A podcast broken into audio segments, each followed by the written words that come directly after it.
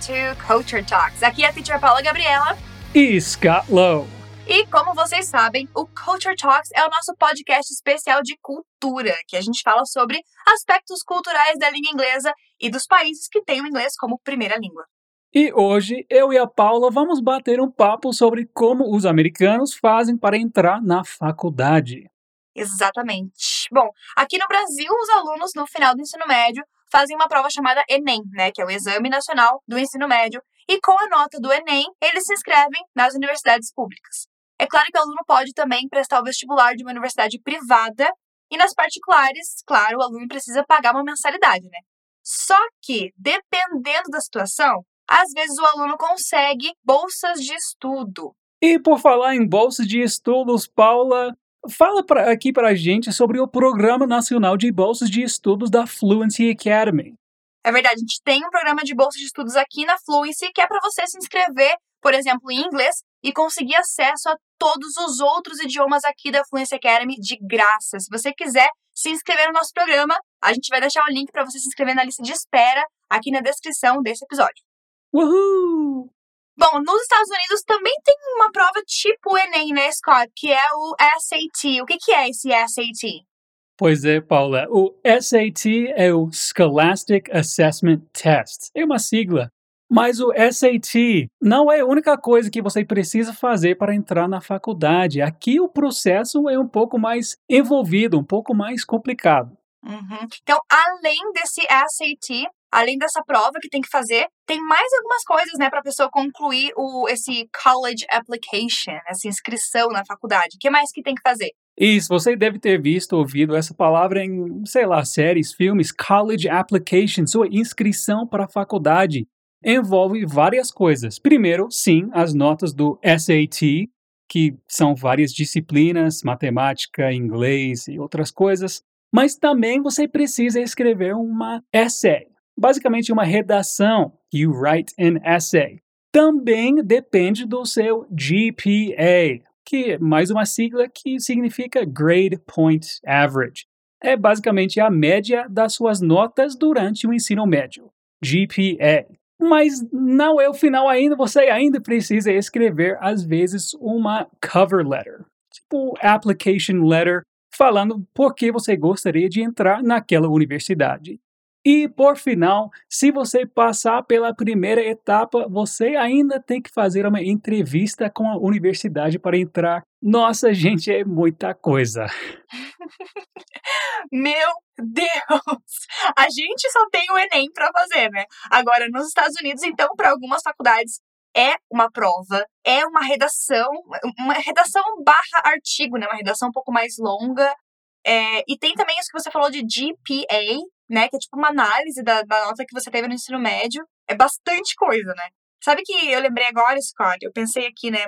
É, então quer dizer que uh, as notas que você tirou durante o ensino médio influenciam se você vai entrar ou não na faculdade, né? Cara, no Brasil isso não ia funcionar, porque as coisas são tão desconectadas que os alunos fazem qualquer coisa no ensino médio, é só passar de ano, e na faculdade essas notas do ensino médio não vão influenciar.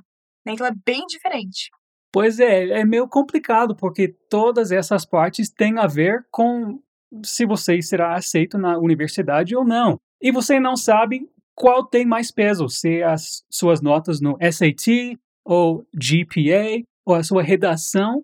Depende tudo da universidade que vai te aceitar. Uhum. Então é meio que você precisa estudar e tirar notas boas e tirar uma nota boa no SAT e ser um bom escritor ou boa escritora. É, então muita coisa influencia, né? E ainda assim, se você for um ótimo escritor ou escritora, tirar notas ótimas durante o high school e durante a prova do SAT, você ainda talvez tenha que pagar rios de dinheiro, né? Aqui no Brasil, se você não passa numa universidade pública e você tem que pagar a sua mensalidade numa escola numa universidade privada, ainda assim, para quem pode, claro, é pagável, né? Dá para pagar. It's affordable, né? Mas e aí? Conta pra gente um pouquinho sobre como é que é custear uma faculdade nos Estados Unidos. Bom, então eu acho que as universidades aqui também são pagáveis, né? Para hum, Jeff Bezos, por exemplo, Elon Musk, só os mais ricos do mundo. Olha, Mas Scott, esse... eu acho, eu acho que o filho ou a filha da Rihanna vai conseguir pagar a faculdade. Também acho, também acho. Não estou muito preocupado sobre ela, não. Mas é sério, para muita gente é não, não é possível, infelizmente, fazer faculdade ou pelo menos estudar na universidade dos seus sonhos, mesmo sendo aceito para estudar lá por causa do dinheiro. Então, a maioria das pessoas precisa tirar um student loan, que seria o que, Paula? Um empréstimo estudantil. E é aí que a pessoa entra numa dívida grandinha, né? grandinha, sim. O valor eu não sei exatamente hoje em dia, mas eu acho que é entre 20, 10 a 20 mil dólares por ano. Por Ouch. ano. E isso seria uma faculdade tipo normal, estudar na Yale, Harvard, aquelas mais famosas. Ah, para mim, bem sem mais. chance. Bem mais. Não, bem sem mais. chance, sem chance. Tem uma outra diferença, além dessa, desse processo seletivo e da questão da mensalidade, né? Tem outra questão que o college dos Estados Unidos é um pouco diferente dos cursos superiores que a gente tem aqui no Brasil, né?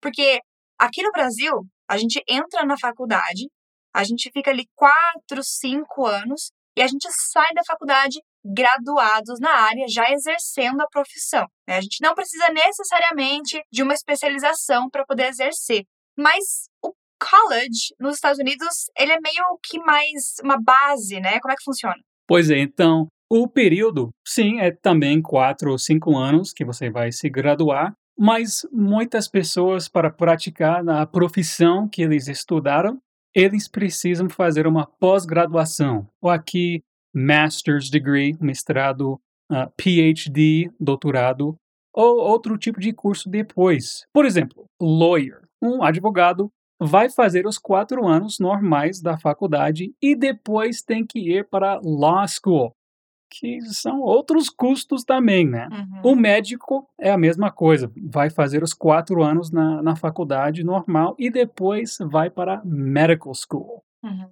É, a questão do, dos médicos, por exemplo, talvez seja um pouco semelhante aqui no Brasil, porque além da graduação, eles precisam passar muito tempo ali na residência, e eu vou parar aqui nesse primeiro exemplo, porque eu não sei do exemplo da vida de um aluno de medicina. Mas, uhum. mas tem isso, né? Tem essa questão de a gente se graduar em biologia, letras, é, nutrição e já sair exercendo a profissão, não precisa de especialização, né? Outra coisinha que eu lembrei agora, que também uma diferença, eu acho, ao meu ver, college, os primeiros dois anos aqui é tipo high school part 2 tipo parte 2 do ensino médio, porque você vai estudar as disciplinas normais, matemática, inglês, história. Todo mundo basicamente aprende as mesmas coisas durante os primeiros dois anos. Depois que você vai escolher sua especialização, então muita gente vai para a faculdade sem saber em qual disciplina vai se graduar.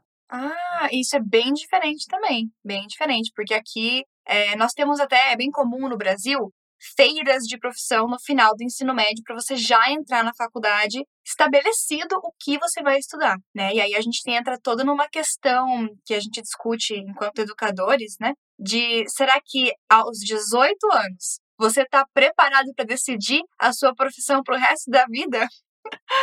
I don't think so. Mas isso é um assunto para outro momento, né? Então, falando em faculdade, a gente viu aqui algumas diferenças entre o processo seletivo, o quanto que custa, como é que funciona esses anos de faculdade. Os Walk and Talks dessa semana são sobre vida acadêmica, gente. Então, diálogos sobre vocabulário relacionado a esse processo seletivo. É, gente, se você quiser expandir seu vocabulário e praticar pronúncia, que são essenciais você tem que acompanhar os Walk and Talks dessa semana. Realmente imperdíveis. Isso mesmo, imperdível. Está muito de acordo com o que a gente conversou aqui, né, Scott? Well, gente, o papo foi bom. Conversamos sobre algumas diferenças, algumas semelhanças também. A gente fica por aqui nesse Culture Talks. E não se esqueça de seguir a gente nas redes sociais para mais dicas de inglês. All right. Good to talk to you, Paula. I'll see you guys later. See ya!